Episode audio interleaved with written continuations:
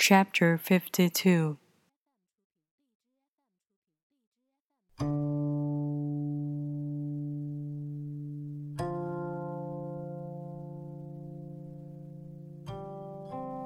the beginning was the Tao. All things issue from it. All things return to it.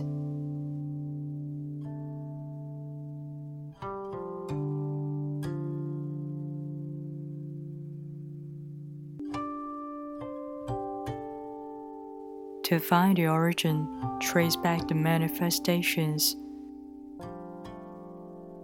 When you recognize the children and find the mother, you will be free of sorrow.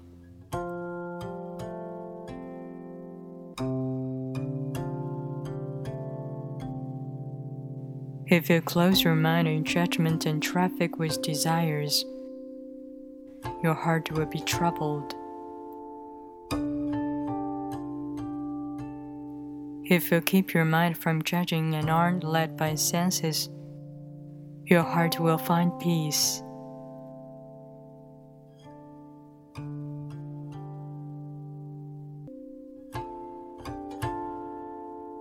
Seeing into darkness is clarity, knowing how to yield is strength.